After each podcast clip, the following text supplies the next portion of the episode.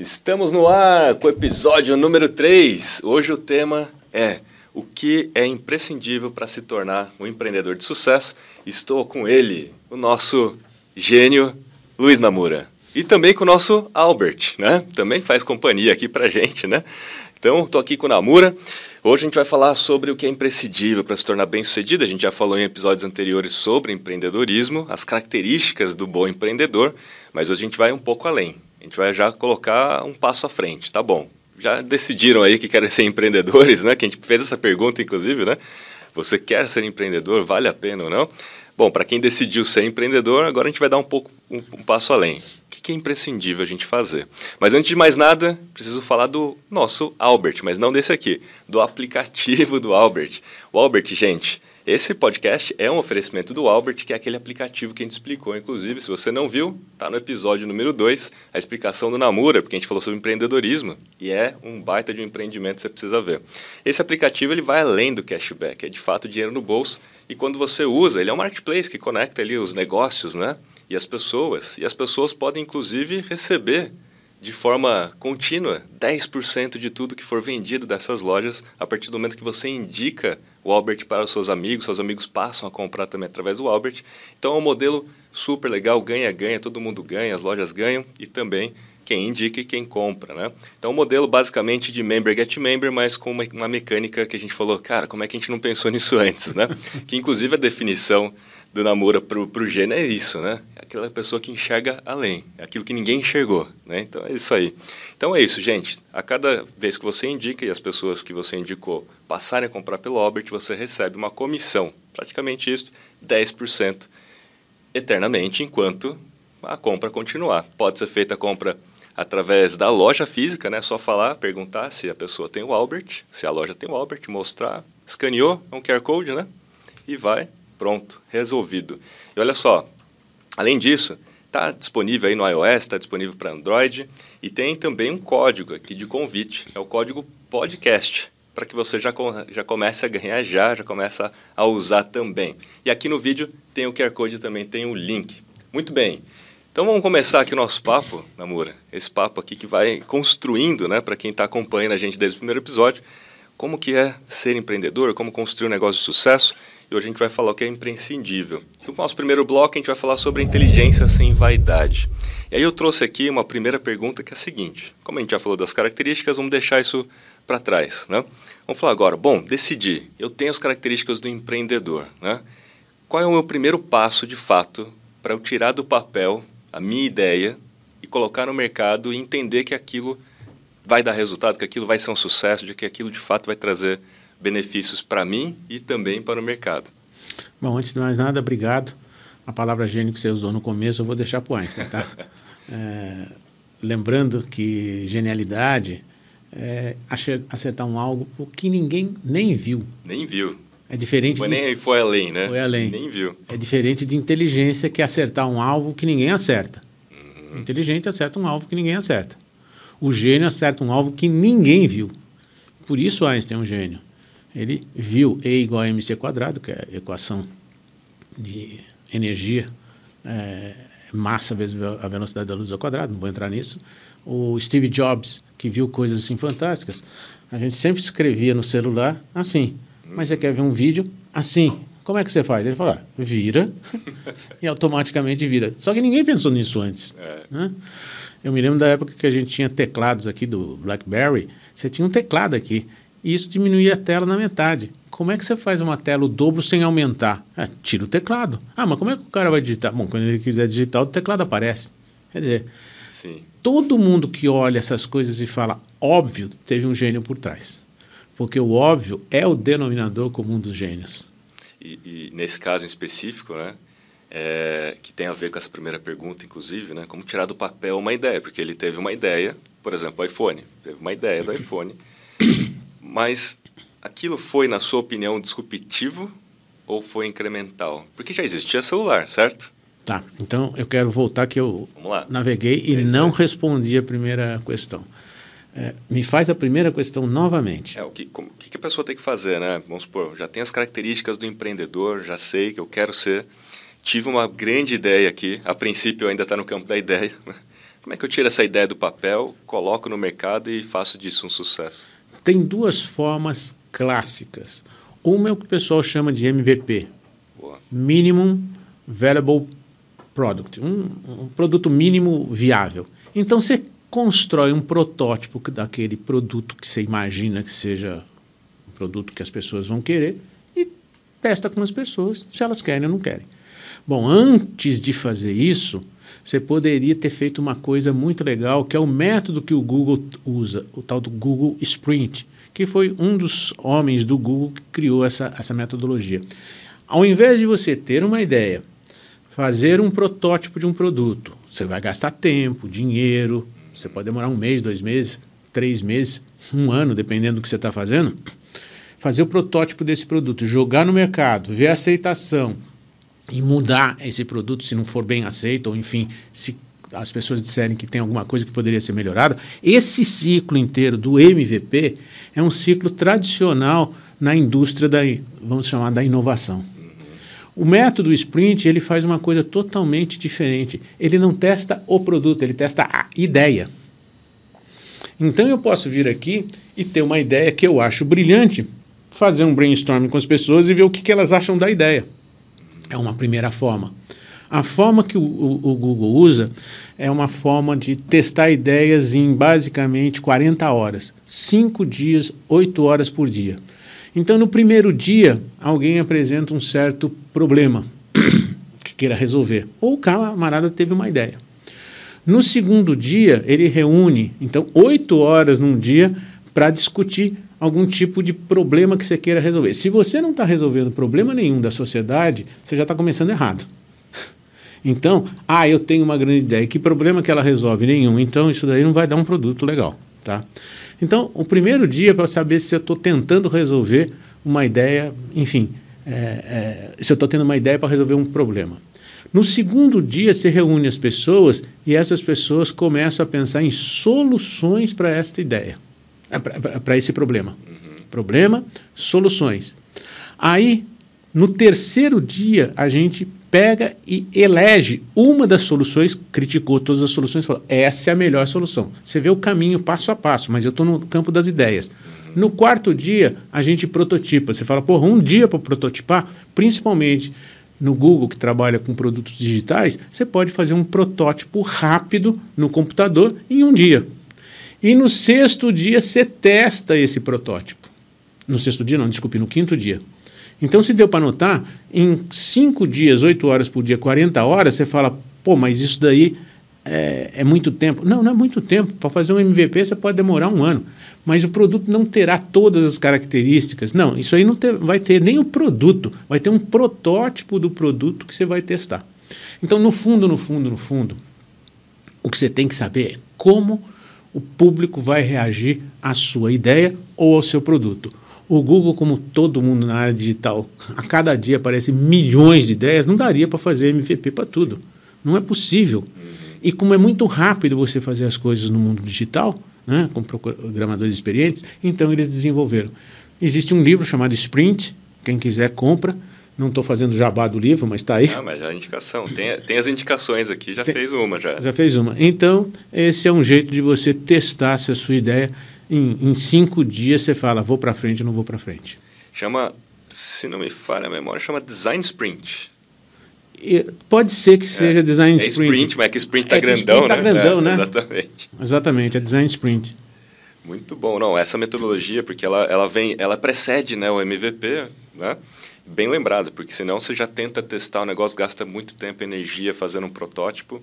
E, e, na, e na prática, né, quando a gente estressa um pouquinho mais a ideia, o campo da ideia, é isso que você está colocando, né, você otimiza, né, inclusive, o seu tempo na hora de prototipar, porque você vai prototipar aquilo que provavelmente vai dar um pouco mais certo do que já sair direto para o MVP. Né? Você veja que você está prototipando no quarto dia. Você passou um dia pensando qual era o problema que você queria resolver. Você já começou bem. Não é qualquer coisa, qualquer ideia. No segundo dia, para aquele problema, várias soluções foram apresentadas. Então você já tem um rol de soluções para um problema concreto. No terceiro dia, o que você vai fazer é elencar qual dessas soluções parece ser a mais viável Olha todo o caminho que você está. Então você já chega no quarto dia com alguma coisa que é muito forte. É um problema, tem várias soluções, você elencou uma solução e agora você vai prototipar essa solução. Sim. Depois que você faz isso, no quinto dia, então você testa tudo isso. Se a resposta for positiva, cara, você ganhou um tempo absurdo e acertou a direção. Tem uma coisa que eu falo, vamos devagar que eu estou com pressa, né? falo Sim. muito essa frase, o pessoal aqui já deve estar de saco cheio de escutar eu falar isso aí. Mas o que, que eu estou querendo dizer com isso? Esses cinco dias é o vamos devagar. Para acertar a rota, acertar a direção, acertar o alvo, que é o que é acertar o alvo? Acertar a necessidade e o desejo do cliente. Sim. Se eu não acertar isso, não adianta. Depois desses cinco dias, sai desesperado, correndo para fazer aquilo acontecer antes que outros tenham uma ideia parecida e resolvam o problema antes de você. É verdade. É, naturalmente vai ter alguém que já tenha pensado nisso, porque hoje é muito difícil, né? Mas aí vence quem, é, quem executa mais rápido, quem é mais eficaz. Né? A gente falou sobre isso, né? a diferença de eficiência e eficácia na, na, em episódios passados. Mas esse design sprint, essa metodologia, ela tem base no design thinking, né? Exatamente. Que é resolver problemas. É isso aí. Porque na prática, como você bem colocou, o cerne ali é resolver problemas. Né? Isso. Você tocou num ponto muito legal. Qual a diferença do design thinking para o pensamento da engenharia? O pensamento da engenharia parte de um problema vai buscar a solução. O design thinking parte da solução e vem para trás para buscar a execução. Então, o design thinking é mais ou menos como pensa o arquiteto.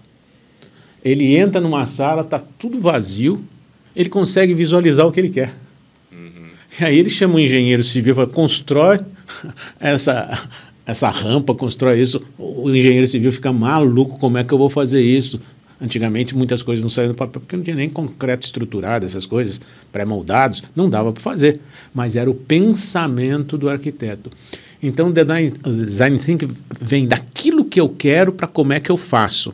O pensamento da engenharia é justamente o oposto.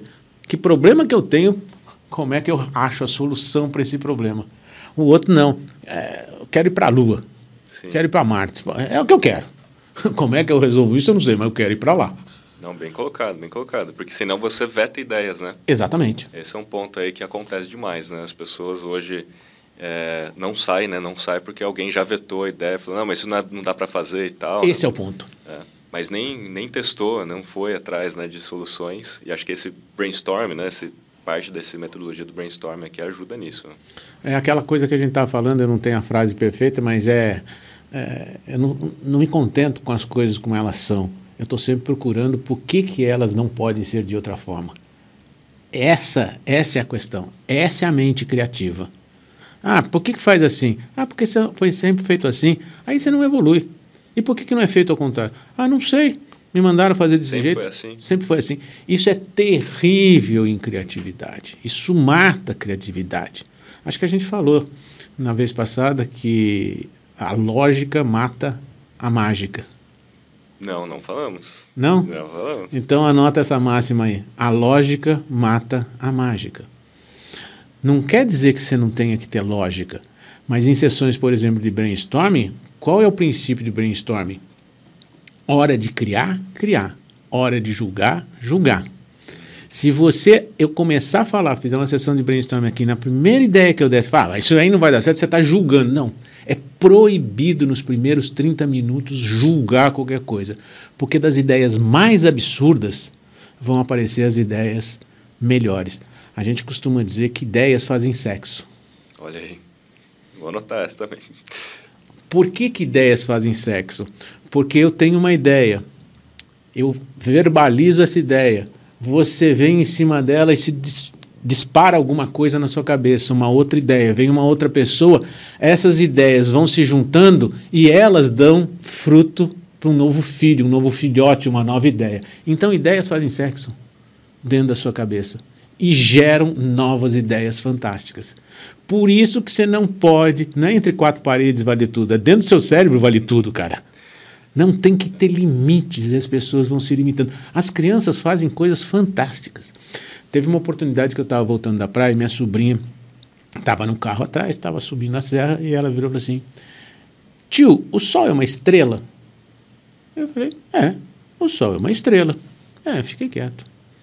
Passou uns 5, 10 minutos, ela estava lá concentrada nas coisas dela, assim. Tio, as estrelas nascem à noite? Eu já tinha até esquecido da primeira pergunta. Eu falei, as estrelas nascem à noite. Então, por que se o Sol é uma estrela, ele nasce de dia? Cara, absurdamente lógico. Uhum. Se as estrelas nascem à noite, se o Sol é uma estrela, por que, que o Sol nasce de dia? Eu fiquei assim encantado com o raciocínio.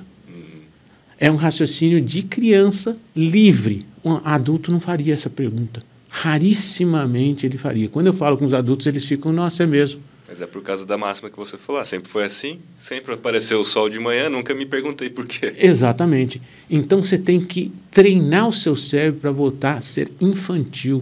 O cérebro livre. Como é que você faz esse treinamento, por exemplo, nas sessões de brainstorming? Hora de criar, criar. Quando alguém começa a julgar, você fala: não, não julgue agora. Daqui a pouco a gente vai julgar as ideias. Vamos falando. E pode falar abobrinha, pode falar besteira. Quanto mais se falar, mais ideias aparecerão e mais oportunidades de sexos dessas ideias vão ocorrer. E tem um ponto aqui que é o tal do repertório, né? Como a gente entrou nesse campo da criatividade, e você falou do sexo, né, das ideias, na verdade é isso, né? Você está colidindo ideias de múltiplas pessoas que têm repertórios diferentes e aí você cria uma nova ideia ou uma solução para algum problema. E quanto mais repertório você tem, melhor. Então, assim, se você tiver vivências culturais né, diferentes, vivências em modelos de negócios diferentes, quanto mais você ler coisas diversas ou assistir coisas diversas, porque a gente tem esse viés, né? Não, mas eu gosto disso. Aí você só faz aquilo. É tipo ir a um restaurante sempre pedir o mesmo prato, porque você gosta daquele prato e nunca testou os outros, né? Então, seu repertório é muito limitado, né? Então, acho que para quem quer resolver problemas e quem quer ser criativo, precisa diversificar, né?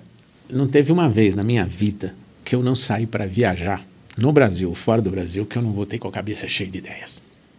Porque você vê coisas diferentes, culturas diferentes. Eu vou resumir essa tua frase. Isso que você está colocando está numa das últimas frases do livro. Viva! Vá a cinema, vá a teatro, pule de bang jump, é, saia de asa delta, ande de bicicleta. Eu não sei, cara. Faz, leia livros, vá em peças de teatro. É incrível. Você está numa peça de teatro, de repente, pum, vem uma, uma informação ali. Você usa isso para fazer qualquer outra coisa no seu negócio. Nós vamos falar provavelmente de como você inova daqui a pouco. Então, eu quero entrar nesse assunto. O que, que você faz para o seu cérebro inovar violentamente? Em essência, viva. Preste atenção. Absorva o mundo. E aí é livro, é teatro, é cinema, é televisão, é podcast, é sair de bicicleta, enfim, tudo que nós estamos falando. Parece abobrinha, não é abobrinha. Isso é o que faz você ser muito criativo. É ter um repertório tão vasto, tão vasto, que quando algo te incomoda, é a angústia antes da criação, ela vai buscar nesse repertório as conexões uhum. e isso vai gerar as ideias fazem sexo, isso vai gerar alguma coisa diferente. Se você não tem um repertório, é como se você não tivesse uma caixa de ferramentas e aparece o problema que você quer trocar o pneu do carro que furou, você vai lá e não tem a ferramenta. Como é que você faz isso, cara? E não sabe da existência, né? Exatamente. Da ferramenta certa. Então esse repertório é isso, né? Puxa, isso aqui eu não conhecia, isso aqui serve para aquilo. E aí você começa a criar essas conexões. Né? Perfeito. Muito bom. Olha, tem um raciocínio lógico aqui, está falando de raciocínio lógico, né? Então, primeiro a gente começou com a sprint, ou design sprint, depois termina ali no protótipo, e aí a gente de fato entra talvez no tal do MVP, que é o produto mínimo viável, que é bom, você estressou ali já, já fez um filtro bacana, e agora vamos fazer esse protótipo acontecer. Né? Quando que eu sei que o protótipo deu certo ou não deu certo, na sua opinião? Né? Tipo, eu fiz o protótipo, e aí? Quando que termina esse protótipo? Como é que eu sei que terminou? Simples. Jogou no mercado, dois, três dias, fez uma avaliação, uma pesquisa com as pessoas, e as pessoas estão achando fantástico, terminou o protótipo. Entregou valor. Entregou valor. As pessoas aí vão começar a dizer, pô, é muito engraçado. Quando a ideia é muito forte, as pessoas se apaixonam quase que imediatamente. Falam, Por que, que vocês não fazem isso? Começam a dar sugestão para melhorias daquilo. Você fala, estou no caminho certo. Uhum. Porque ela gostou. ela quer daquilo, ela quer aquilo. Então, elas começam a sugerir melhorias, modificações no seu protótipo. O nome está dizendo, não é um produto final, ele não entrega tudo, ele entrega uma parte do que você quer fazer para as pessoas testarem aquilo, degustarem aquilo e elas falam, pô, mas podia ter mais essa funcionalidade, podia fazer isso, podia fazer aquilo. Pronto. Você tem, além da validação do protótipo, da ideia em si, você tem o caminho que você deve seguir para chegar no cérebro e no coração das pessoas. Sensacional. Esse lance da sugestão é uma boa sugestão. de você começar a olhar e ficar antenado né, para isso. Fala, puxa, se a pessoa estiver sugerindo alguma coisa é porque realmente entregou valor e ela é já isso. quer usar e ela já está pensando na frente, né? É isso. Fala, Nossa, na hora que eu estiver usando, podia ter isso, podia ter aquilo e vai resolver o problema. E aí, depois do MVP, a gente tem uma outra fase, porque a gente começa a entrar aqui no ciclo de vida do negócio né, e do produto, porque ele come, nasceu MVP, né? Antes de nascer, né, o Design Sprint, nasceu com MVP, entregou valor. Puxa, estou no caminho certo, passaram a sugerir. E aí vem uma segunda fase que, teoricamente, a gente pode considerar como Product Market Fit, do tipo, olha, realmente você encontrou pessoas que enxergaram valor, Algumas pessoas talvez não, mas teve uma parcela de pessoas que enxergou valor, porque eu acho que é difícil você conseguir agradar a todos, não. até porque você está resolvendo um, pro, um, problema que talvez não seja para todos os grupos, né? Aí vamos supor que você conseguiu e aí você viu que a grande maioria daquele grupo testado funcionou. Bom, o que, que essa galera tem em comum? Quais são as características em comum dessas pessoas que deram valor? E a partir dali, você tem o tal do fit, na sua opinião? Ou tem uma outra forma de enxergar ter fit? Não, eu acho que tá aí. É, é, essa é a forma mais correta. Você perceber o que as pessoas estão dizendo do seu produto. Você nunca vai ter um produto que atenda todas as necessidades e é ótimo que não tenha. Por quê? Porque você vai poder lançar upgrades do teu produto e aumentar a vida útil do seu produto. É, hoje a gente fala em obsolescência programada. O que, que é isso? Eu lembro na minha casa, quando eu era criança, tinha umas geladeiras que eu não vou falar o nome. Ah, a geladeira durava 50 anos. O que não dura 50 anos é a empresa que faz uma geladeira que dura 50 anos. Verdade. Você percebe? É. Então, alguma coisa você tem que ter receita recorrente na sua empresa. Hoje, uma, uma geladeira não dura 50 anos e você vai substituir por outra. Enfim, é, esse é um conceito de obsolescência programada que a indústria entendeu depois de um certo tempo. O que vai acontecer é que você, quando encaixa o produto num certo nicho, outros nichos podem olhar e querer modificações. Então você vai lançar outras versões desse produto, você vai horizontalizar a sua linha com versões diferentes. Eu vou dar um exemplo. Você lança um shampoo com uma certa característica, as pessoas gostam. Aí você lança o condicionador com aquelas características para o mesmo público, as pessoas gostam. É capaz de alguém depois vir e falar assim, pô, mas esse negócio de passar shampoo e depois passar condicionador cansa muito. Por que, que vocês não fazem um produto dois em um? E aí vem o shampoo com condicionador. Ou seja, o próprio mercado vai dando o caminho que você deve seguir para atender as demandas. A coisa mais importante, acho que depois de anos pensando, pensando, pensando, eu sigo um conselho do Dalai Lama para o marketing. Caramba. Que é a seguinte coisa: como isso é importante, eu não sei se as pessoas vão perceber a profundidade disso. Ouça mais e fale menos. Ouvir não é isso. Ah, o cara fala, eu estou ouvindo. É ouvir o que ele fala e às vezes até o que ele não fala. Uhum. O que ele sente, como ele se expressa isso é o fit perfeito. É perceber como você está satisfazendo uma necessidade, um desejo ou resolvendo um problema, uma dor do seu cliente. E isso vai determinando a vida do seu produto. Você vai ter quatro fases, sempre. Matriz BCG. Quais são essas quatro fases? A primeira é de introdução do produto. É quando a gente chama que o produto é uma estrela, que você não sabe. Uma, uma interrogação, desculpa. Você não sabe se ele vai dar certo ou não vai dar certo. O que que um produto interrogação que você está lançando, depois que você fez lá o, o, o sprint, eventualmente um MVP, você lançou. Este produto, quando você lança, ele não tem uma grande fatia de mercado. Acabou de lançar, Está vendendo. Mas pode ser que o mercado tenha uma grande possibilidade de crescimento. Nós lançamos a Vorax, que é a nossa uma máquina que transforma lixo em energia. Quando lançamos, uma semana depois não tinha nenhuma vendida. Então, qual era a nossa participação de mercado? Zero. Mas lixo é um mercado que é, é, é, algo que cresce no mundo inteiro. Então, o crescimento da produção de lixo e essa máquina resolvia o problema do lixo, o crescimento do mercado era muito grande. O que, que acontece? A máquina começa a vender e ela passa desse estágio de uma interrogação para o estágio de uma estrela. O que, que é uma estrela em ascensão? É aquela que já está conquistando o público e o mercado ainda continua crescendo. Isso significa o quê? Você começa a ter recurso de caixa. E aí você tem duas coisas para fazer esse com esse recurso de caixa. Ou você expande sua linha de produção, abre mais negócios, abre filiais, abre franquias, usa o dinheiro para desenvolver o seu mercado, ter participação, ter share de mercado, então você bota no bolso. A gente procura conquistar mercado. E aí esse produto vai crescendo, o mercado crescendo, vai crescendo, chega uma hora que você é dominante. Quando você é dominante, você, o mercado já não cresce mais tanto e você, já que é dominante, você já pegou a grande fatia do mercado. Aí não tem mais onde colocar sobras de dinheiro. Aí você vira uma vaca leiteira.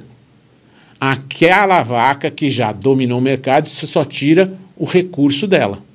E depois de um certo tempo, outras tecnologias aparecem, melhores que a sua, provavelmente, outros concorrentes, porque vem que você está ganhando dinheiro, que você está crescendo, e eles querem abocanhar. Se você dormir e cochilar, eles vão lançar uma tecnologia melhor, o teu público vai migrar para eles e teu produto vira um abacaxi que tem que ser jogado fora. Esses são os quatro estágios: interrogação, estrela, vaca leiteira e abacaxi, né? matriz BCG. O que, que você pode fazer? Quando você está com a vaca leiteira, ou seja, você está gerando caixa beça e não precisa mais usar este caixa para desenvolver esse produto ou esse mercado, você tem duas coisas para fazer. Bota o caixa no bolso ou cria um novo produto, interrogação, para ou para melhorar esse produto mesmo, ou então uma nova ideia em que você vai aplicar para conquistar novos mercados, resolver novos problemas. Então, essa é a curva. Você parte do design sprint, depois você pode fazer um MVP se você quiser. O MVP seria interrogação, na sua opinião?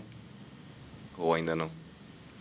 E a estrela seria o Product Market Fit? Tipo assim, olha... Não, eu não diria que o MVP é a interrogação, porque o MVP veio um pouquinho antes da interrogação. Tá. É, é o MVP é uma fase de teste ainda. A interrogação já é um produto já, acabado. Já está no mercado. Já está no mercado, é um produto acabado. Uhum. Então você pode fazer o, o, o, design sprint ou o MVP, ou pode fazer um na sequência do outro. Sim. Eu sairia do design sprint já para a produção do produto. Né? Mas se quiser fazer um MVP, você faz. Produzir o produto, quando você tem o produto acabado, ele é uma interrogação, não no sentido que você não sabe o que ele faz, o que ele, você não sabe exatamente como vai ser o desempenho dele no mercado. Porque você está fazendo isso agora, pode ter um japonês, um chinês, um coreano, um americano, um alemão fazendo alguma coisa muito semelhante. E ele foi mais rápido que você e começa a dominar o mercado.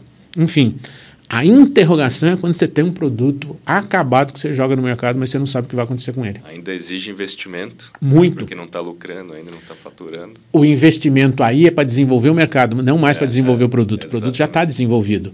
Uhum. Mas eu tenho que conquistar, eu tenho que distribuir. Bem marketing agora, né? Uhum. Eu tenho que distribuir. Como é que eu vou distribuir? Porta a porta? Vendedor, desculpe, vendedores?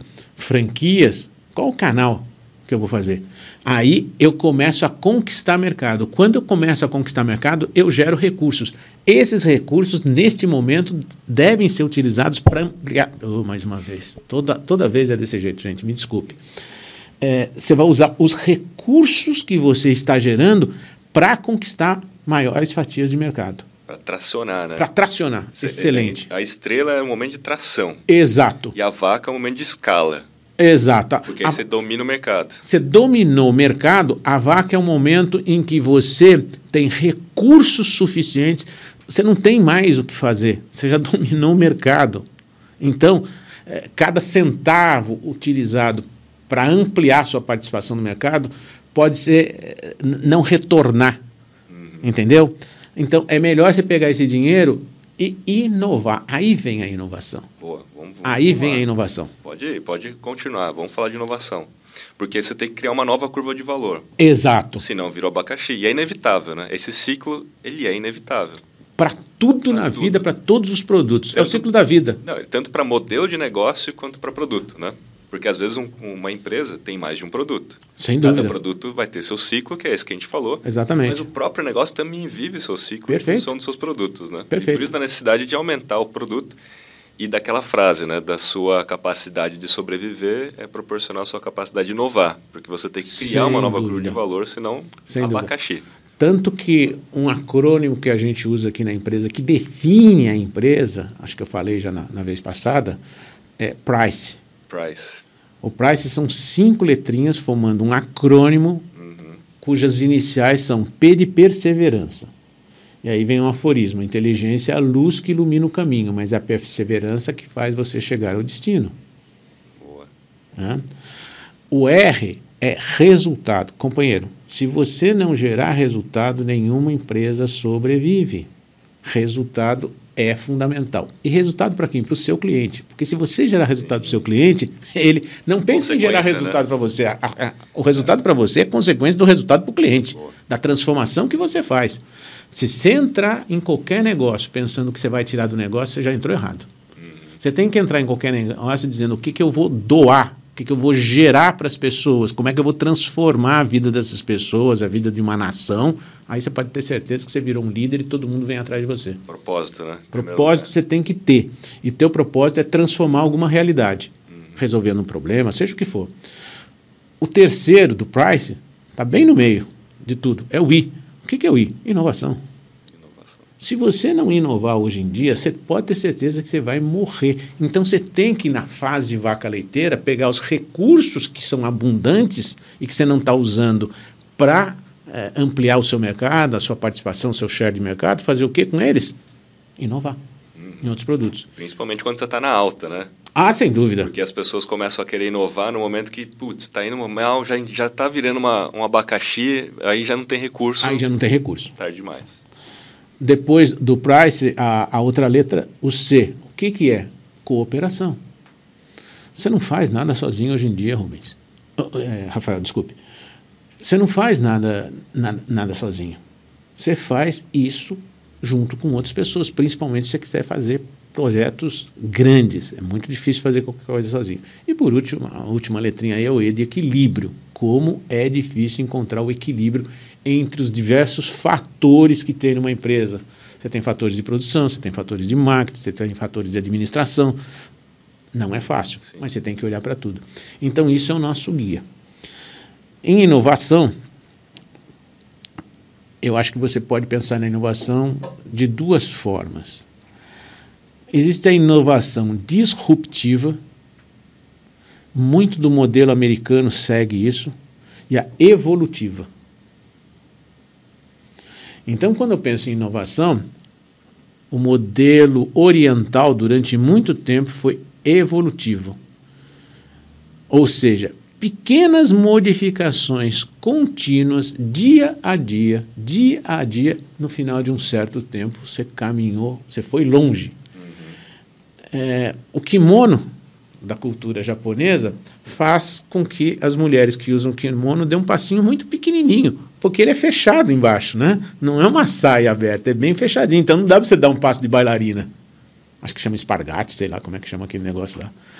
Acho que é isso. Então, aquele passinho pequenininho, que se você não prestar atenção, vai te levar longe, é a metáfora para evolução, Um para inovação evolutiva. Um pequeno passinho. Hoje eu sou melhor que ontem, amanhã eu serei melhor que hoje.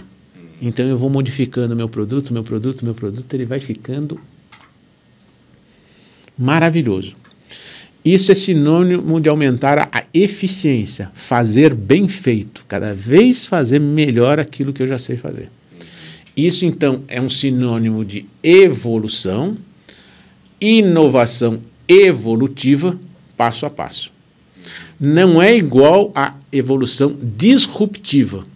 Se essa primeira mira a eficiência, fazer algo bem feito, a evolução disruptiva mira a eficácia, fazer aquilo que tem que ser feito e que eventualmente ninguém ainda fez. Dá para perceber a diferença entre as duas? Sim. Uma, eu corto mato alto. E o Brasil está nessa situação.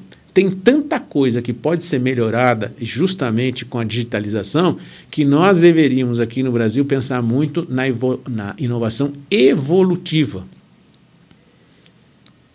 Poupa tempo. O que, que foi o poupa tempo? Verdade. Tinha uma série de coisas que a gente tem que fazer. Você andava de um cartório para outro, de um local para outro. Você perdia um tempo desgraçado, cara. Botaram tudo num lugar só. Qual foi a diferença? Concentrar tudo num único local. Mas isso aumentou tanto a eficiência, o tempo que eu gasto para tirar uma carteira de trabalho, uma carteira de motorista, um RG hoje em dia, é mínimo comparado ao que eu gastava quando não existia isso. E isso então foi uma inovação evolutiva que aumentou a eficiência no modo de fazer alguma coisa que é que já existia. Que já existia. É diferente da inovação disruptiva, que é fazer algo que ninguém fez ainda.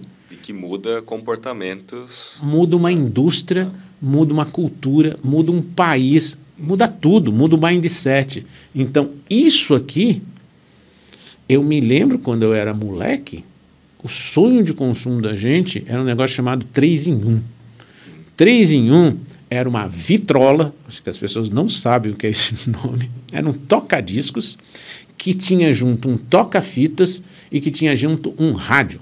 Então você podia escutar o rádio, aí você gravava a, a, a música no toca-fitas, na fita lá, e ainda depois veio a evolução daquilo, veio com duas fitas. Você colocava uma e verdade, copiava e mandava para sua namorada, o que você quisesse, né? Eu vivi essa época. Também. Você viveu essa época.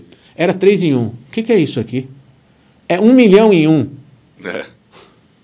É um milhão em um. Infinitas possibilidades em um. Qual foi a grande sacada? Eu tenho uma plataforma de hardware e agora eu enfio um, um, software aqui dentro e o software usa essa plataforma, mas faz uma coisa. O outro software usa a mesma plataforma e faz outra coisa. Isso é disruptivo. Porque o, o celular em si, né, o iPhone em si, foi evolutivo, o hardware. Perfeito. Mas o software foi disruptivo. Quer ver outra e ideia? E o modelo, obviamente. E o modelo. Quer ver um modelo de negócio fantástico que foi criado aqui? O camarada fez isso aqui, o hardware, colocou software aqui dentro e já falou: olha quantas coisas eu faço. Eu lembro do lançamento do primeiro iPod, do primeiro iPhone. Uhum. Olha quantas coisas eu faço. Olha a disrupção agora. Bom, agora eu vou criar uma loja aqui e vou abrir o código. Quem quiser programar, pode programar e coloca nessa loja. E se vender o seu programa aqui, você fica com 70% e o dono da loja fica com 30%. Botou o mundo inteiro para programar. Olha a ideia. Eu te dou a plataforma, te dou o código fonte básico aqui e você programa o que você quiser. Isso é disruptivo. O, cara, o camarada conseguiu ter milhões de pessoas programando para ele. De graça. De graça. E isso, inclusive, é uma das características comuns dos unicórnios estudados, pelo menos no livro das organizações exponenciais. Já fica a dica aqui de livro, Organizações Exponenciais, que ele mostra a comunidade trabalhando em prol do negócio de graça. E o que, que é essa comunidade? A comunidade de desenvolvedores que foi lá e desenvolveu todos os aplicativos para a Apple Store, né? E a Apple Store fica com um pedaço desse negócio. Até hoje, né? A Apple Store fica com um pedaço Perfeito. grande né? Da, do, do, que fatura.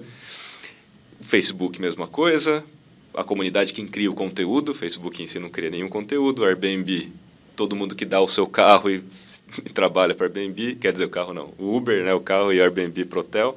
Então tem essas características, né? a própria comunidade ali trabalhando para aquele sistema em tese de graça, de graça sim, né? Você ganha, no caso do Uber da Airbnb, você ainda ganha alguma coisa, né? Perfeito. É, é o desenvolvedor, mas no caso de um Instagram, no caso de um YouTube, a galera cria conteúdo, não recebe nada em troca, a não ser que você seja um creator, você passa a ser monetizado e tem uma certa troca. Mas no fim do dia, essa história da comunidade em torno do modelo de negócio. Está né? aí na letra C de cooperação. Aí, muito bom. Na letra C de cooperação. Então, eh, para resumir essa história, você testa a sua ideia, se quiser você faz um MVP e faz todo aquele ciclo. Interrogação, estrela, vaca leiteira, não deixa chegar no abacaxi. Antes de chegar no abacaxi, você pega o dinheiro da vaca leiteira e aplica numa nova inovação. Essa inovação pode ser evolutiva ou disruptiva. Evolutiva, pequenos passos para melhorar algo que já existe. É, a gente falou aí do poupa tempo. Como exemplo apenas. Disruptiva, fazer alguma coisa que ninguém tinha feito antes. Ninguém tinha criado uma loja onde você podia entrar nessa loja, baixar alguns aplicativos e criar seu próprio produto e colocar dentro dessa loja. Ninguém tinha criado alguma coisa Exatamente. que você poderia usar uma plataforma e colocar um milhão de funcionalidades, um milhão de produtos aqui dentro. Um milhão, dois milhões, sei lá. Um revenue share, inclusive, né? Exatamente. Não era uma coisa muito comum, né? Então, eu diria que o Brasil pode, em certas áreas, por exemplo, onde o Brasil é disruptivo? Agricultura. O que a Embrapa fez nos últimos 30, 40 anos do Brasil, transformando o Cerrado, que era uma área que não valia nada, porque nada crescia lá, ele fez manipulação genética e mudou as sementes para se adaptarem àquele solo, e hoje nós temos uma safra fora do comum, e isso foi disrupção. Na mesma agricultura, a safrinha, que é um jeito de você plantar totalmente diferente, você não ara mais o, o terreno, você deixa as folhas que caem eh, entre as safras fazerem a cobertura do terreno, vai aumentar. Este ano, a, a tal de safrinha é maior que a safra de verão. Vai aumentar em 46% a produtividade em um ano. Nossa, é em um ano. Foi uma evolução muito grande através de uma coisa que já se sabe há anos, que é o modelo de agricultura. Só que foi feito um outro conceito aí, é, e a safrinha é maior que a própria safra de verão. Olha que coisa maluca. Então existe espaço tanto para você fazer algo que nunca ninguém fez, aí você vai usar os, o, o, olhar para o mercado, ver os problemas que o mercado tem, problema que não falta, e fazer as sessões de brainstorming, caramba 4, para tentar resolver esses problemas. E olha uma coisa que eu queria. Ou, ou então você vai fazer algo disruptivo. E uma coisa interessante: se você for um bom ouvidor, você vai ouvir as dores das pessoas. Em vez de falar, pô, ninguém resolve isso, por que, que você não fala? Pô, por que, que eu não posso resolver isso? Aí, com pouco dinheiro, você faz o ciclo do sprint, que eu te falei. E se for muito bom o que você está pensando, você pode ter certeza que o dinheiro aparece, porque o dinheiro é maluco, o investidor é maluco para achar oportunidade.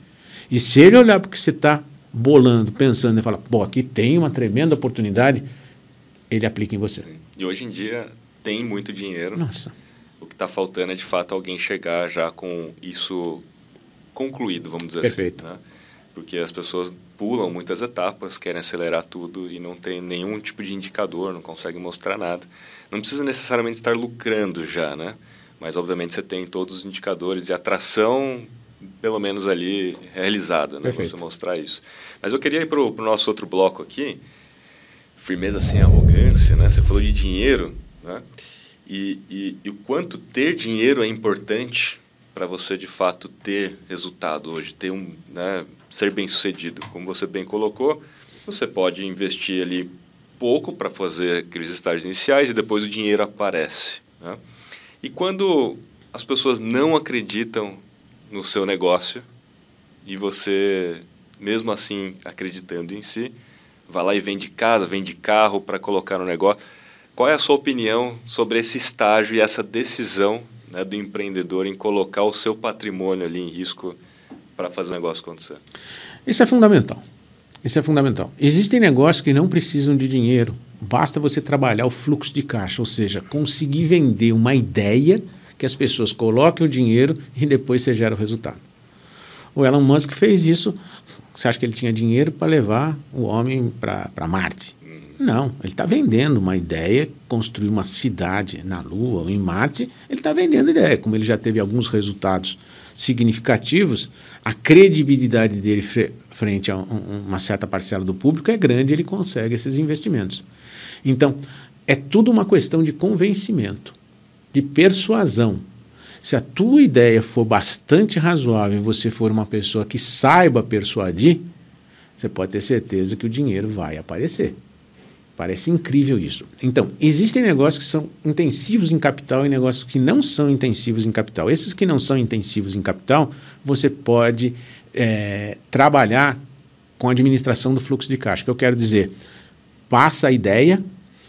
Quando nós começamos as nossas escolas, a gente ia nas rádios, negociava para pagar 30 dias fora o mês. Então, nesses 30 dias, começava em janeiro uma campanha e ia pagar no dia 28 de fevereiro. Nesse tempo todo, estava sendo anunciado, alguém vinha, fazia matrícula você o dinheiro paga. entrava antes de ter que pagar a. a, a, é isso que eu ia falar, você paga com o próprio dinheiro que você Com o próprio dinheiro. Então, agora é diferente eu querer construir uma, uma indústria de automóveis. Pô. Antes, antes de eu colocar o produto na rua, vão anos para construir tudo aquilo. Então, se ela for capital intensivo, você vai ter que arrumar esse capital. Se ela não for capital intensivo, você vai trabalhar com fluxo de caixa. Basicamente é isso.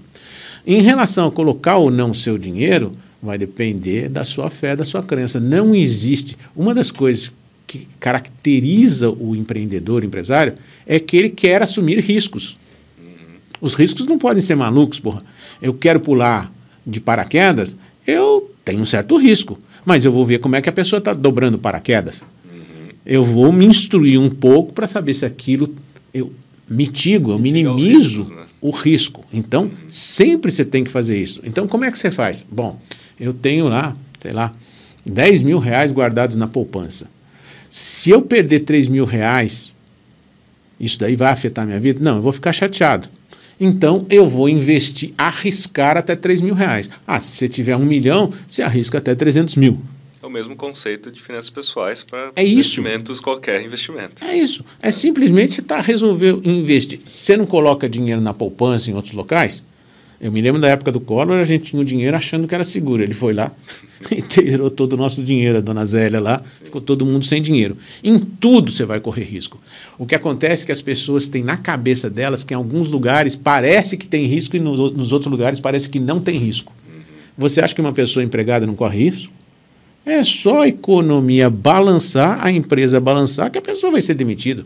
Só que ela não se apercebe muitas vezes desse risco porque eu estou bem empregado. E o empresário, ele está vivendo o risco todo dia. Ele percebe, ele sabe que o que ele vai ganhar no final do mês depende do que ele está fazendo hoje, no começo do mês e no meio do mês. Então o risco existe. Já que a gente tem que conviver com o risco de todas as naturezas, você pode fazer uma matriz de risco imensa, independendo do tipo de negócio que a gente faz: risco contábil, risco jurídico, risco financeiro. É, risco de concorrência, enfim. Você pode fazer uma matriz, tem gente que faz isso é, de forma muito profissional. Você, sabendo que está correndo risco, você faz duas coisas. Você determina o nível de risco que você quer correr, até quanto eu posso perder sem perder o sono, sem pular do décimo andar, Sim. ok? E, além disso, você vai ter que ter um pouco de coragem, obviamente, para enfrentar essas agruras que virão. O Peter Drucker fala uma coisa: não existe empresa de sucesso cujo empresário, em algum momento, não tenha tido que tomar uma atitude de coragem. Então, faz parte correr o risco. Então, você define até quanto você pode perder, né? vis-à-vis vis -vis, vis quanto você pode ganhar, e um plano de contingência. O que é um plano de contingência? Um plano, um plano B. Se der tudo errado, para onde eu corro? Uhum. Entendeu?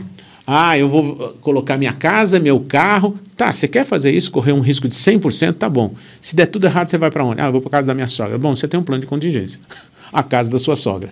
E, e, nesse caso do plano B, né, para o próprio negócio, que significaria talvez pivotar o negócio, o termo, né? Pivotar o negócio. Puxa, não deu certo, vou mudar. Eu diria que o pivotar não é o plano B a menos que ele tenha sido pensado antes. O pivotar normalmente acontece porque o cara está acreditando muito naquilo e vai, porque ele talvez não tenha feito uma pesquisa tão boa, enfim. Não cumpriu com, aquelas, não, com aqueles passos que a gente Aqueles falou. passos iniciais e ele se meteu na coisa. E de repente ele toma uma surpresa. Aí quando ele toma uma surpresa, ele bota a cabeça para pensar, fala, e se eu mudar isso? Às vezes ele pivota um pouco, ou seja, muda um pouco. Ele estava nessa direção, ele vai um pouquinho para essa direção.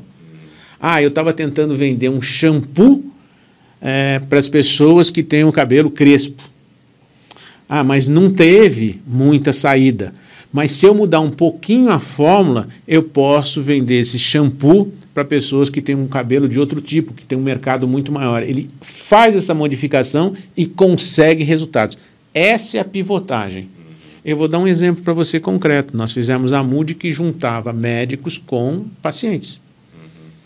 A gente teve um problema muito sério que a gente não conseguia fazer medicina, telemedicina, porque a Associação é, Médica Brasileira não permitia. Veio a Covid.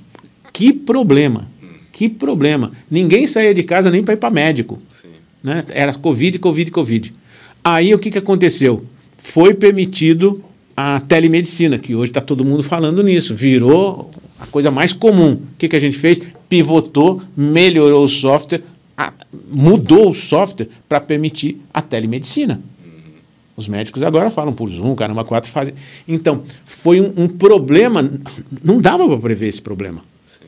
Isso que o Bill Gates previu isso, né? Que a gente é. ia ter isso lá atrás, mas enfim, eu não vou entrar nisso, nós pandemias. não somos ele, as pandemias. E aí a gente pivotou, a gente pegou aquele mesmo produto e deu uma guinadinha dele e falou: assim, melhora aí rapidamente, faz aí uma interface para o médico falar com o paciente, receitar, que a gente precisa disso, simplesmente porque o que a gente estava fazendo não dava mais certo, uhum. porque ninguém ia em médico. Não foi mudar completamente o negócio não, né, de médico para outra coisa. Não foi, é pivotar uhum. o negócio. Então, o pivotar significa perceber que alguma coisa não está funcionando e que tem outra coisa que pode funcionar, você dá uma pequena mudada no seu produto. Uhum. E, e, nesse caso do pivotar, fazendo uma correlação com a matriz BCG e com aquele, com aquele ciclo de vida, se você entender esse ciclo de vida e entender que aquilo é inevitável, você já pode estar pensando nessas alternativas antes delas acontecerem. Quando elas acontecerem, você já vai estar muito mais preparado. Perfeito. Para fazer isso rapidamente, né? Então repara, aí quando você pensa antecipadamente é plano B. Hum. Eu pensei no plano A e se não der certo, eu já tenho um plano B. Quando você não pensa antecipadamente, eu vou chamar de pivotar. Entendi. Não, tá, tá claro, tá claro. Então você já deu aqui um exemplo, né? Já aconteceu no seu próprio negócio, como é que você fez, né? Era uma pergunta que eu ia fazer para você. Bom, a gente aqui, vamos para o nosso terceiro bloco, né, de franqueza sem assim, descrição. Então, assim, a gente falou bastante sobre como que se cria um negócio, como se tira as ideias da cabeça, né, de uma forma mais eficiente, né, para justamente você entregar resultado para o mercado. A gente falou do ciclo de vida, porque é inevitável, você tem que se preparar para isso sabendo que tem riscos em todos os lados, né? E saber conviver com o risco é uma característica do bom empreendedor. Senão você não consegue ficar zen, né? De alguma forma. Exatamente. Né? E a gente falou assim das possibilidades de você ter um plano B ou pivotar, porque faz parte do jogo e sempre vai acontecer. Nada é estável e imutável, né? Nada tem estabilidade, né? A única coisa que tem estabilidade é a instabilidade. instabilidade. É a mudança. Exatamente. A única coisa que eu tenho certeza que sempre vai acontecer é a mutação. Então você tem que estar preparado para adaptar-se adaptar às mudanças que vêm. É isso aí. Então, na sua opinião, bem, bem franco, né? o mundo precisa de mais empreendedores? Nossa Senhora. É só. Eu vou mudar a tua pergunta, que ela é excelente. O mundo resolveu todos os seus problemas? Problema tem, uns, tem um monte, né? Se o, o mundo está cheio de problemas, tem que aparecer alguém para resolver. Não é o burocrata que resolve normalmente isso. É alguém que empreende para resolver esse problema. Então a resposta está dada. O mundo precisa, mais do que nunca, e para sempre vai precisar de empreendedores. E como muitos dos trabalhos que a gente fazia não eram trabalhos criativos, as máquinas vão fazer esses trabalhos, já que eles não são criativos. O que sobra? A criatividade. Essa é uma característica humana que é perseguida, é utilizada pelos empreendedores. Boa. Criatividade é a característica né, mais importante, inclusive, para que você possa sair dos problemas, ou melhor, para você pensar, pivotar, ter o plano B, para você conseguir conviver com, com a diversidade, né? E a criatividade é um negócio que hoje em dia na educação ela é podada já lá na base, né? Então a criançada tem aula de educação, de, de, de, de criação, né? De qualquer coisa que é relacionada, como você colocou, as crianças têm uma liberdade maior, mas chega um certo momento que você não tem mais, né? Eles tiram aquelas disciplinas de criação e aí fica parecendo que é bobeira, né? Fica parecendo que é coisa de criança, etc. E o adulto, depois no futuro, é cobrado por, em ser criativo. Tem que ser criativo. E a gente não tem nenhuma outra disciplina ao longo da nossa vida, né? No colégio, na faculdade e tudo mais, né? A não ser quem trabalhou com publicidade ou quem fez faculdade disso, né? Mas sendo que é uma característica para todas as disciplinas, né? Bom, eu queria fazer um break aqui para a gente falar rapidamente do benefício de quem está escutando a gente, quem está vendo a gente, né? Todo dia aqui no nosso episódio tem benefício para você que está nos assistindo, para você que está nos escutando. Bom, primeira coisa, temos o livro Yes, You Can, do Luiz Namura, que sempre está aqui com a gente, porque a gente está fazendo todos os episódios baseado aqui nos capítulos do livro. Né? Então, para você que quer ter esse livro, quer ler, está aqui na tela também. A gente vai colocar aqui link também para que você possa comprar o livro com cupom de desconto. Então, o cupom de desconto aqui é, é extraordinariamente feito para que você possa ter esse livro. Então, quem quiser fazer também um insight, fazer um post, marca aí o Luiz Namura, arroba Luiz Namura. Luiz Namura. Arroba Luiz Namura no Instagram, coloca o insight do que ele falou e a gente também entra em contato no seu direct para te mandar aí o link. Estou dando trabalho aqui para a galera, fazer um monitoramento aqui para falar e mandar o, o link. Vamos para o Pinga Fogo? Vamos. Preparado, hein? É a parte mais gostosa. Fracassar é uma opção? Jamais. Jamais. Jamais. Eu acho que eu poderia te dizer a seguinte frase em relação a isso: O covarde nunca começa. O perdedor nunca termina. O vencedor nunca desiste. Resiliência, né? Então, fracassar não é uma. Você não atingir certos objetivos num certo momento, tudo bem. Fracasso seria você desistir do teu sonho. Você está desistindo da sua vida. Não faça isso com você. A pior morte que existe não é a morte do corpo, é a morte da sua alma, no sentido figurado em que você deixa de ter vontade, objetivos e perseguir esses objetivos. Isso seria o fracasso, porque isso gera depressão. Então, fracasso não é uma possibilidade. Você nasceu para ter sucesso. Basta você correr atrás dos seus objetivos. Ah, mas não está dando certo agora. Continua correndo, continua perseverando que vai dar certo, porque este não dar certo são as lições que você está aprendendo do que você não deve fazer. E à medida que você vai crescendo e sabendo que não deve fazer, você vai acertando mais, ou seja, você vai sabendo o que deve fazer. Eu costumo dizer pessoas inteligentes você descobre como elas são aos dois anos de idade. Se uma criança faz uma coisa aos dois anos que ó, a média não faz, ela é mais inteligente, mas ela nunca será mais sábia. Porque sabedoria não vem da inteligência, vem do acúmulo de experiências. Então, se você vai acumulando cada vez mais experiências, você vai ficando mais sábio. Sabedoria, então, significa resolver problemas com menos esforço que outras pessoas resolvem, com mais velocidade, com mais eficiência. Portanto, mais próximo você estará dos resultados se você, em alguns momentos, tropeçou. Porque todos nós erramos, todos nós tropeçamos. Nós estamos aqui para aprender. Então, fracasso não é uma opção. Fracasso é uma decisão de você que você toma de desistir de continuar. Portanto, se você tem perseverança, você não vai desistir, você vai chegar no resultado. Sensacional. Mesmo diante das adversidades e fatores externos no qual você não controla, porque às vezes, né, política, economia, você não controla, mesmo assim, ainda você tem a possibilidade de ter uma solução, uma alternativa, né? Você não pode ficar à mercê desses fatores externos. Eles existem e vão impactar o negócio, mas obviamente você tem que saber lidar com isso e, e, criar soluções. Né? Os fatores externos, tem dois fatores, os externos e os internos. Os internos você controla, os externos você monitora. Então é como se eu tivesse um barco e eu sei velejar. Eu sei o que fazer com as velas. E tem o mar.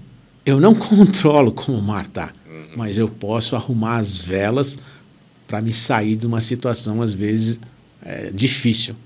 O mar da economia é a mesma coisa. De vez em quando vem coisas fantásticas que eu não consigo controlar. Se eu estiver monitorando, eu já me preparei. Eu tenho plano A, plano B, plano C. Aí. E aí eu vou usar o meu conhecimento de administração, de gestão, para navegar naquele mar revolto. Exemplo, estou perseguindo muito o crescimento da minha empresa. o mercado travou, eu vou continuar abrindo novas unidades? Não, eu paro. Espero com calma, quando o mercado melhorar, com o mesmo esforço eu vou conseguir um crescimento muito maior. Então, são estas coisas que a gente vai aprendendo lendo esse livro e outros, outros é, livros. É a sabedoria enfim. que você falou, é né? a sabedoria. Conforme você vai vivendo, vai enxergando melhor como navegar nesses mares, né? Para você, é possível ter sucesso daqui para frente como empreendedor sem ter o digital como parte do negócio? Não. Não. Eu diria, em linhas gerais, sim, alguns negócios você vai poder ter. Talvez você seja um artesão e você vende o teu artesanato, mas se você colocar isso numa loja digital, você vai vender muito mais. Ah, e se outros fizerem isso e você não fizer, eles vão passar na sua frente.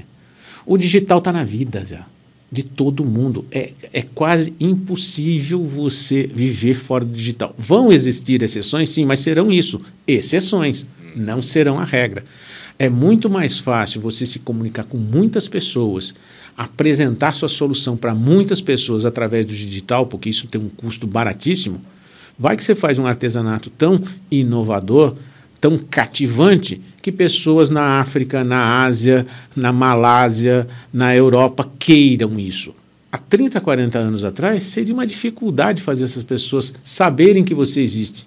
Hoje não uma página na internet, elas sabem que você existe e de repente você está exportando para lá. Exatamente. Ainda então, assim, o digital vai fazer diferença. Exatamente. Então, eu acho bastante difícil, para não ser radical, quase impossível uma empresa sobreviver longe do digital. Ela vai ter os aspectos físicos dela, pode ter.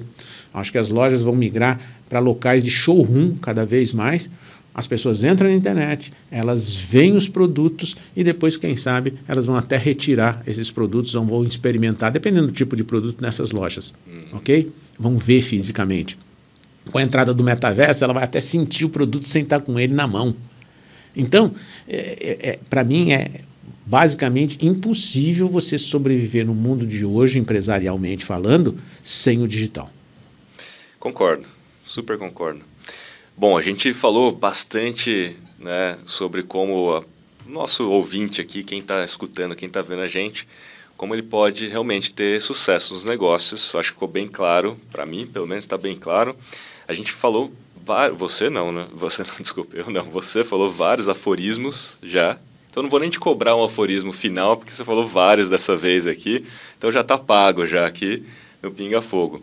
Muito bem, chegamos ao final nosso terceiro episódio. Esse episódio foi incrível. Eu aprendi bastante, concorda comigo? Então, se você está aqui com a gente até agora, provavelmente você também concorda. Deixe aí os seus comentários, faça o seu insight, faça o seu post e dando um recadinho final aqui, gente. Todas as segundas-feiras, às 18h59, a gente começa aqui o nosso episódio, então não perca todas as segundas-feiras tem estreia de episódio novo. E vamos aqui, ó, vamos longe. Nossa primeira temporada tem 25 episódios. Então fique com a gente, tá? comigo e com o cérebro do Namura, que é o nosso episódio aqui, o podcast do empreendedor. Namura, palavras finais? Quem nunca errou, nunca tentou algo novo. Boa. Olha lá, eu falei que ia cobrar, né? Já, já pagou mais uma, né? Olha, e não se esqueça de baixar o Albert, que está disponível no iOS, está disponível no Android, que é cashback usando o aplicativo, né? Dinheiro no bolso. E mais do que isso, né? não, é, não é só o cashback, né? Você ainda tem a possibilidade de ganhar continuadamente, indicando aí para os seus amigos. A partir do momento que seus amigos passam a comprar também pelo Albert, você ganha 10% de tudo que eles comprarem. É sensacional. Então utilize aí o código do convite podcast para que você comece a ganhar já. Muito bem, Namura, mais uma vez uma honra estar contigo e até o próximo episódio. Valeu. Prazer é todo meu, prazer estar com vocês. Vamos junto. Fui.